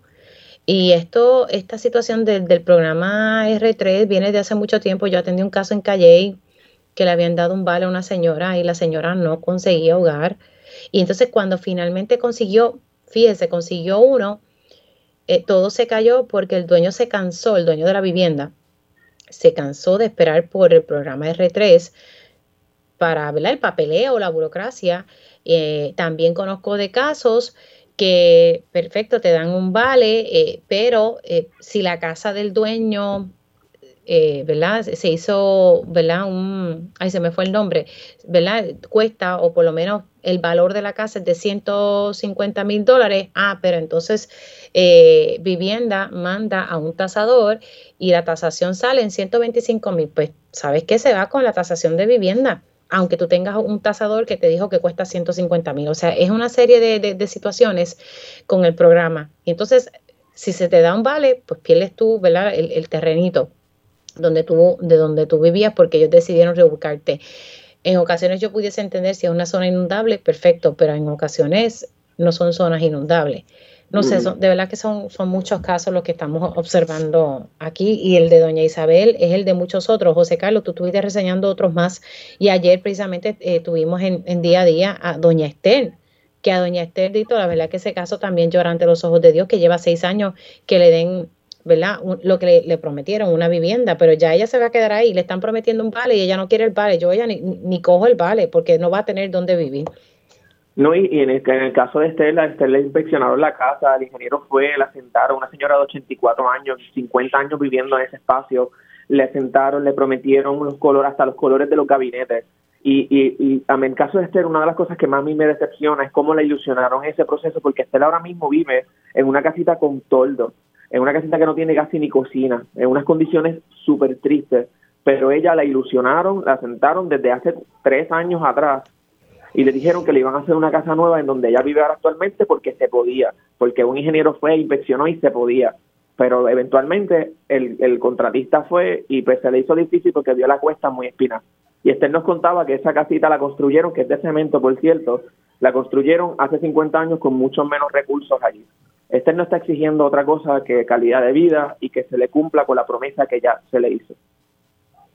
Lo que va a pasar en un momento dado es que la gente no va a confiar en estos programas. Eh, y no los culpo. Doña Isabel. Sí, dígame. Nada, gracias por, por ¿verdad? entrar, contar su, su historia. Yo espero ¿verdad? que el hecho de que José Carlos haya reseñado su historia y, que el Departamento de la Vivienda responda, porque la realidad es que ahora usted, su casita, usted se la dio en, en una condición habitable. Yo vi las fotografías, me las enseñó José Carlos, y, y después ver cómo se la dejaron, es que literalmente le dejaron la huella de la casa. O sea, realmente usted no puede vivir ahí. No, ahí no se puede. Ahora mismo esa casa no está en condiciones. De hecho, a mí me preocupa mucho el hecho de que a esta respuesta de interferir tanto tiempo, que observamos allí que tiene una pared, la pared del medio está como que ondulada, lo que significa que probablemente el peso de arriba ya con tanta agua está cediendo esa casa se puede caer. Y eso a mí me preocupa, porque ellos no se preocupan, porque pues si se cae, se cayó, pero si le causa daño a uno de los vecinos o le daña algo en la casa, alguna vez algo, o sea, ¿a quién le van a reclamar? Le van a reclamar a mí. Lo triste, Mili, es que el caso de Isabel no es el único. Tú sabes la cantidad de casos y de personas que nos están escribiendo, es increíble y, y sorprendente. No, no te creo, es que sí, sí, sin duda alguna, de verdad. Bueno, gracias José Carlos eh, por la labor que estás realizando y por darle visibilidad a, estos casos que hay que continuar porque son un montón, o sea, son muchos, pero muchos, muchos. Doña Isabel, espero ¿verdad? que su caso se pueda resolver pronto, se me cuida mucho. Gracias, Mili, que tengan un excelente día los dos y muchas gracias por lo que están haciendo ustedes, todos ustedes por nosotros. Así será. Un abrazo. Nosotros hacemos una pausa aquí en Dígame la Verdad y vamos a estar hablando con el presidente de la Unión Independiente Auténtica, hay unos maestros que se están manifestando en una escuela en Alta y Dios mediante conectamos entonces con el ingeniero Tomás Torres Placa. Dígame la verdad, las entrevistas más importantes de la noticia están aquí. Mantente conectado y recuerda sintonizar al mediodía, tiempo igual, en Radio Isla 1320 y Radio Isla.tv. Conéctate a radioisla.tv para ver las reacciones de las entrevistas en vivo. En vivo. Esto es Dígame la verdad con Mili Méndez. Y ya estamos de regreso aquí en Dígame la verdad por Radio Isla 1320. Les saluda Mili Méndez y gracias por conectar. Vamos a estar hablando con el presidente de la Unión Independiente Auténtica, Luis de Jesús Rivera. Hay una decisión del Tribunal Supremo eh, que luego, wow, de seis años en litigio, la Autoridad de Acueductos y Alcantarillados tiene que pagar millones de dólares en penalidades dobles, los intereses eh, legales y todo relacionado al bono de Navidad. Estamos hablando del bono del 2015 y 2016. Le doy los buenos días a Luis de Jesús Rivera. ¿Cómo está? Buenos días, Mili. Muy buenos días al público en general que te escucha. Bueno, eh, estamos hablando de antes seis años en litigio. Vamos a poner un poco en contexto, eh, presidente, sobre eh, esta lucha que ustedes tenían sobre el bono de Navidad del 2015 y 2016. Pues mira, el 2015 nosotros nos hicimos un acuerdo de convenio colectivo este, y la autoridad de acueducto y alcantarillado incumplió en el pago del bono. Nosotros cedimos unos días a cambio de un bono entonces, eh, lo llevamos a arbitraje. En arbitraje prevalecimos. La autoridad de acueducto, eh, ¿verdad? Continuó con el caso al tribunal apelativo, de primera instancia, perdón. Este, y de allí volvimos y prevalecimos. Asimismo lo hizo en el apelativo, prevalecimos. Fuimos al Tribunal Supremo, donde este, en el día de ayer recibimos ¿verdad? Este, una sentencia del Tribunal Supremo. Después de, esta es la tercera reconsideración que ellos hacen, la autoridad de acueducto, este, eh, indicándole aténgase a los resueltos. Eh, quiere decir que este, la voz del trabajador eh, se cumplió y se le tiene que hacer justicia. ¿Qué pasaría aquí? Pues mira, yo entiendo que la autoridad... Pero es, pero para que la gente entienda, es porque ellos no querían pagar el bono de Navidad en 2015 y el 2016. Eso es correcto, eso es correcto. Entonces la autoridad se negó a pagar el bono del 2015 y 2016 luego de haber llegado a un acuerdo. Entonces estuvo apelándolos en todos los foros, pagando millones de dólares a bufetes privados para que atendieran un caso que no iban a prevalecer porque fue una negociación. Así que entonces ahora hay que pagar eh, el bono a cuántos empleados? Mira, son alrededor de 2.300 empleados que tienen derecho. Este, eran empleados que, eh, pues, 2000, eh, estamos hablando de 2015, 2016, que estaban o están activos o, de, o que ya se jubilaron.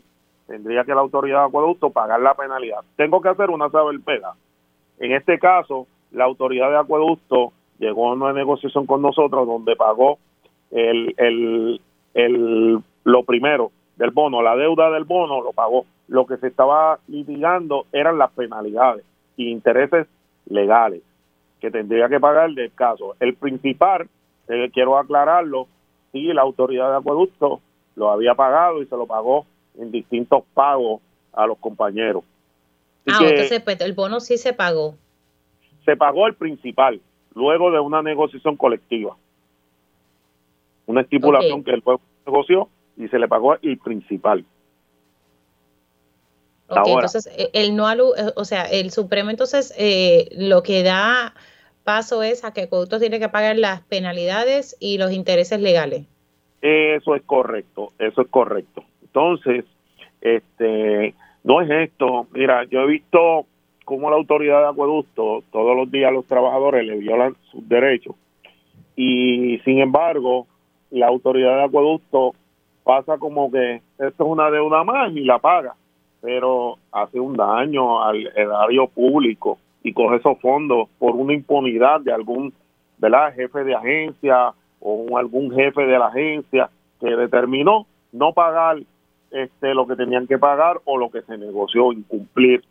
Esto pues se está dando mucho y no veo que con los jefes de agencia o algún jefe que cometa ¿verdad? ese tipo de delito, pues se haga algo. O sea, yo creo que ya es tiempo de que este, le pongan coto final porque, mira, las agencias siguen eh, quitándonos derechos a los trabajadores. Nosotros, eh, por ejemplo, por la ley 26, que la, la Unión Independiente Auténtica estuvo en el Capitolio, peleó porque esta imposición de esta ley y de esta junta iba a ser nefasta para los trabajadores. Hoy estamos pagando las consecuencias. Nos congelaron todos los convenios colectivos, está todo el país y todos los trabajadores exigiendo mejores condiciones salariales, pero hay una ley 26 ahí que no la podemos retirar, hay una junta que el gobierno la ha reconocido, este que está ahí, que es la que aprueba cualquier o desaprueba cualquier pago que vaya a hacer el pueblo de Puerto Rico. Pero también le tienen que exigir a estas personas que cometan este tipo de delitos que también paguen por lo que están cometiendo. Y este no es el único caso millonario que tiene la autoridad de acueducto. Eh, la autoridad de acueducto le adeuda para que tenga este alrededor de 15 millones a los trabajadores que se jubilaron este desde el 2005 2012 este le debe alrededor de 15 millones a todos los trabajadores este que se jubilaron en esa fecha y los que estén activos. Por concepto de qué rapidito. ¿Ah? por concepto de qué porque había un plan de ahorro y retiro que la autoridad de acueducto desde el 2004 no lo paga a, la Unión. Se supone que la autoridad de acueducto ese dinero de ese ahorro, plan de ahorro y retiro, se lo reembolsara a la Unión. Y desde el 2004 este, ha estado la autoridad sin quererlo pasar.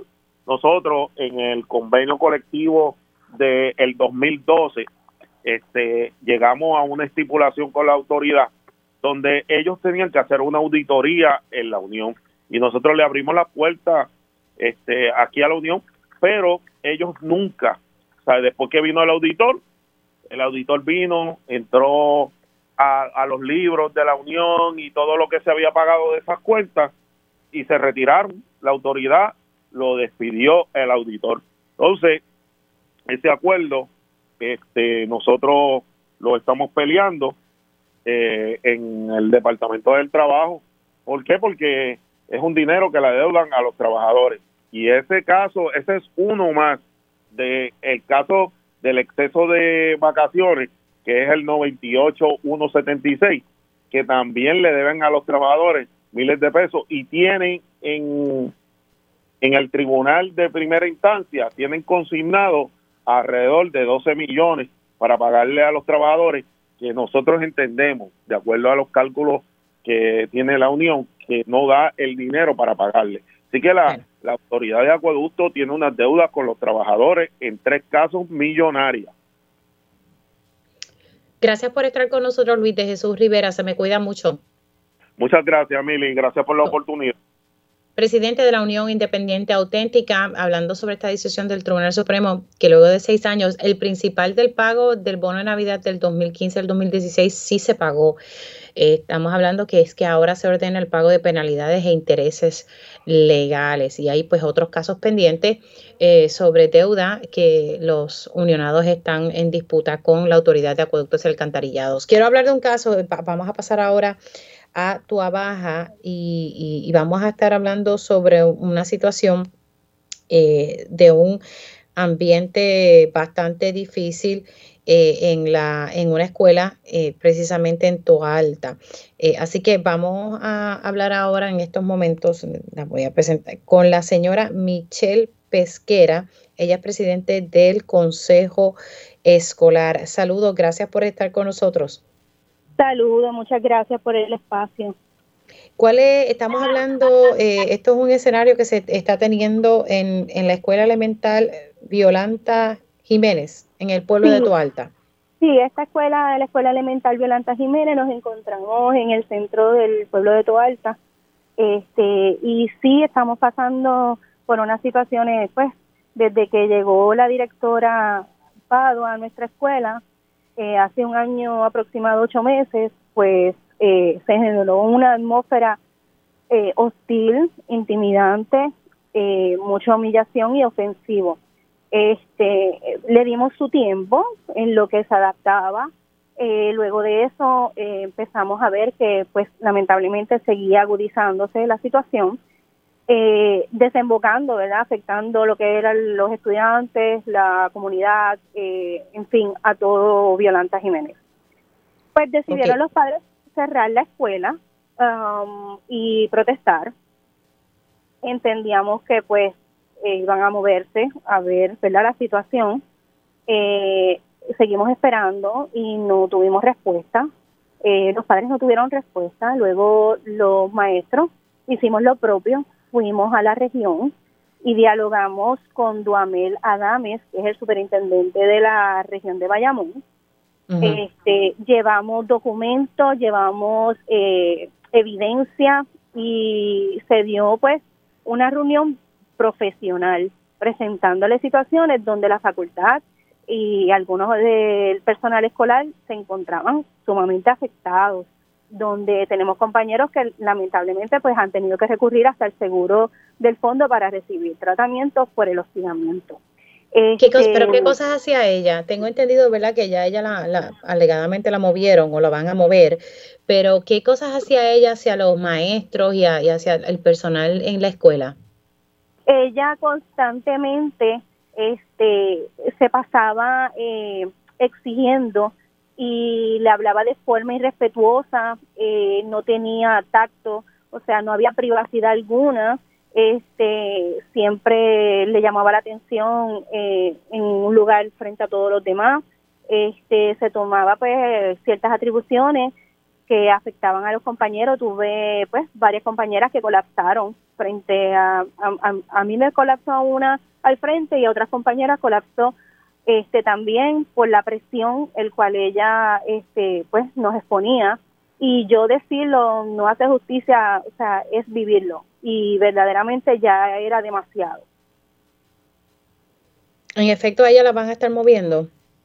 Perdón en efecto van a estar moviendo a esta directora a otro lugar. Bueno lo que nos han comunicado es que están haciendo los arreglos y que están este trabajando con la situación bueno, vamos a ver entonces qué trasciende eh, con esto. Le quiero dar las gracias a la señora Michelle Pesquera por haber entrado unos minutitos aquí en Dígame la Verdad. Se me cuida mucho. Gracias, muy amable. Muchas gracias.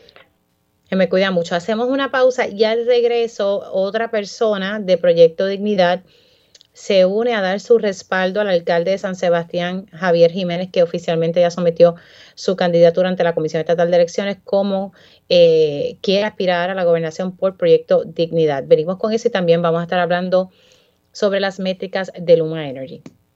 Dígame la verdad, las entrevistas más importantes de la noticia están aquí. Mantente conectado y recuerda sintonizar al mediodía, tiempo igual, en Radio Isla 1320 y Radio Isla.tv. Conéctate a radioisla.tv para ver las reacciones de las entrevistas en vivo. En vivo. Esto es Dígame la verdad con Mili y ya estamos de regreso aquí en Dígame la Verdad por Radio Isla 1320. Vamos a estar hablando sobre las métricas, las métricas de Luma Energy, pero antes de eso les quiero pasar un audio y es que eh, en el momento en que el alcalde de San Sebastián, Javier Jiménez, estaba presentando todos los documentos ante la Comisión Estatal de Elecciones para aspirar a la gobernación por proyecto Dignidad, pues habían distintas figuras apoyándole en, ese esfuerzo. Y una de esas figuras es la representante Lizy Burgos. Bueno, ella tiene muy buenas cualidades pero ahora mismo haciendo el balance de intereses con relación a la trayectoria del alcalde, 20 años como alcalde sin señalamientos alguno y obviamente un buen administrador y CPA, entendemos que el problema que tiene Puerto Rico debe liderarlo una persona que tenga, ¿verdad? Ya ese bagaje político y entiendo que Javier Jiménez es el que está llenando los requisitos en este momento esas son las expresiones de la representante Lizy Burgos, quien está eh, apoyando a Javier Jiménez para que sea ¿verdad? oficialmente eh, el que esté aspirando a la gobernación, pero entonces hay que llevar un proceso de primarias porque la licenciada Adanora Enríquez eh, pues está también aspirando. Esa es la información. Vamos a hablar un poco sobre las métricas de Luma Energy. Alegadamente subieron un poco. Tengo al ingeniero Tomás Torres Placa en línea telefónica. Saludos, ingeniero. ¿Cómo está? Saludos, Mili. Eh, saludos a ustedes en, la cabina, allá en Radio Isla y a todos los consumidores en todo Puerto Rico en la mañana de hoy, mañana de hoy jueves. Hablemos un poquito sobre las métricas de Luma Energy. Esto siempre eh, ha sido objeto de discusión, incluso el negociado de energía también estaba haciendo una evaluación de cómo finalmente iba, ¿verdad? Con qué métricas tenía que cumplir Luma Energy. Pero tengo entendido que en la reunión de la Junta de Gobierno de la Autoridad de Energía Eléctrica, este fue un tema eh, que se discutió. Correcto. Tuvimos reunión de Junta ayer y tuvimos reunión de comité el día martes que tuvo personal de Luma. Fíjate, discutimos un punto muy muy importante. Y es importante que los consumidores lo, lo entiendan, para que entiendan el sistema eléctrico. Mira, hay una métrica que lo hemos hablado contigo anteriormente, que en inglés es el SAIDI, se escribe SAIDI con S en español, System Average Interruption Duration Index. Eso mide las interrupciones de servicio causadas por los cables, no por generación, sino por los cables, y esta métrica en Puerto Rico mide transmisión y distribución. Esa métrica, cuando eh, la Autoridad de Energía Eléctrica le pasa a Luma, era 20 según determinado en un proceso bien, bien meticuloso por el negociado de energía que mandó a la Autoridad de Energía Eléctrica recalcular cómo ellos medían sus interrupciones. O sea, esas 20 horas están certificadas por el negociado de energía. En el primer año de Luma suma 26 horas, ¿verdad? En el segundo año baja 20, pero ahora en el primer trimestre del tercer año subió a 21 horas y media, subió 4%. Entonces vemos como hay una, como lo que se esperaba es que siguiera bajando, de 20 bajara como a 18, pues subió a 21. Entonces, en la reunión de Junta de Gobierno discutimos algo bien particular. Esto es importante que le prestemos oído. Mira, en Estados Unidos hay una publicación de la American Public Power Association. Esas son todas las compañías de electricidad eh, eh, públicas, ¿no? Que son eh, operadas por, por, por el gobierno, como en Puerto Rico, bien sea por, por el Estado o por un municipio. Y están todas agrupadas. Ellos publican sus métricas anualmente. El espacio de Puerto Rico está en blanco. Y está en blanco porque la Autoridad de Energía Eléctrica no se ocupó de eso. Pero ahora, recientemente, ni hace dos semanas, la reunión de la American Public Association, que tú no sabes dónde fue. ¿Dónde? Aquí en Puerto Rico, en el condado, en San Juan. Y pidieron que la Autoridad de Energía Eléctrica, a través de Luma, se uniera, ¿no? A esas métricas. Y eso es muy importante, porque ¿sabes cuánto es el promedio de la métrica nacional en Estados Unidos? ¿Sabes cuánto es? Dos horas y 15 minutos. 136 minutos. Dos horas y 16 minutos al año. 136 minutos de la American Public Power Association. Y aquí tenemos 21 y media. Entonces, inmediatamente la Autoridad de Energía Eléctrica a través de Luma comienza a registrar sus métricas. Mira, ya eso es público.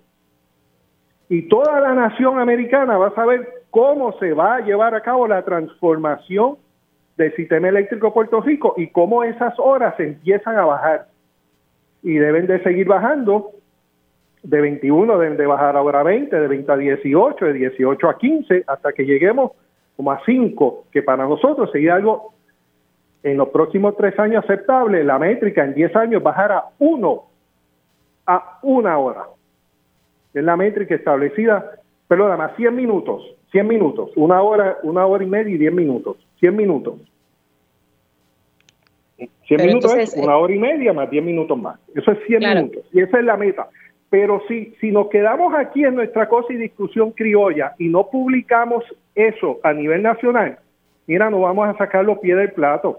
Así que lo que debemos hacer es apoyar todo esfuerzo a que se publiquen esas métricas para que sea público cuántas horas sin servicio pasa Puerto Rico al año. Y esa publicación es en marzo del 2024. O sea que estamos a tiempo de llenar los cuestionarios y someterlos.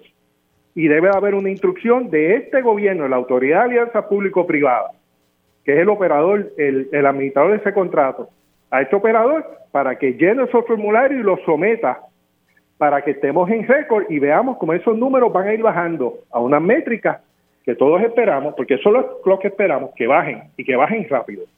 Pero yo no creo que, la, la P3, ¿verdad? la Autoridad para las Alianzas Público-Privadas, le dé esa instrucción. O sea, ellos no, no han estado fiscalizando, aunque dicen que sí, pero ellos no han estado fiscalizando ese contrato. Mira, todos los estados de la nación hacen eso. Si queremos que Puerto Rico esté a un nivel de estadísticas federales aceptables, hay que someter esos números. Si no, pues seremos algo diferente. Sea, si queremos llevar las métricas de Puerto Rico a nivel del estándar de Estados Unidos, hay que someter eso. Si no, estamos aceptando que, tenemos otras métricas diferentes, separadas a, a las métricas que se usan nacionalmente en Estados Unidos. ¿Por qué? Si hasta tenemos una compañía que su origen es en Houston y otra en Alberta, Canadá. ¿Por qué? Porque es el diferente. No, hay que publicar eso. Hay que publicar eso para que haya un accountability. Y tú vas a ver cómo esos números pues bajan, porque eso es lo que se espera que bajen y que los veamos todos bajar. Y que se publique eso en el American Public Private Association, que la publicación es en marzo del 2024. Se publica cada dos años. Estamos a tiempo de llenar esos formularios y someterlos. Ahora, eh, eh, esto de que Luma ¿verdad? saca estas métricas como que subió un 4%, ¿a qué se refiere? Que eh, en junio el número de horas sin servicio al año era 20.3 horas. Ahora estamos en 21.7 horas. Sí, que aumentó. Aumentó 4%. O sea que no hemos mejorado, en resumen. Eh, no, empeoró, porque tenemos... Eh, Por eso que no, hemos, no hemos mejorado, eso dije, que no, no hemos mejorado. Lo que se esperaba es que las horas de servicio al año siguieran disminuyendo. De, 20 que bajaran a 18. 20 era en junio, se supone que hubiese bajado a 19 o 18. Subió a 21. Pues quiere decir que no sacamos los pies del plato, Mili. No bajamos de esas 20 horas. Y no puede ser. No puede ser. Sí, sí, de verdad que se supone que esto fuera para mejorar. Ingeniero, se me ha acabado el tiempo, pero quiero dar las gracias eh, por ¿verdad? entrar aquí. Ahorita no pudimos entrar y es que también ocurrió ¿verdad? un breaking news con el caso de, de, Pablo Casella, así que gracias por su paciencia, se me cuida. siempre a la orden, muchas gracias. Como no, a nosotros hacemos una pausa aquí en Dígame la Verdad y el regreso, tiempo igual.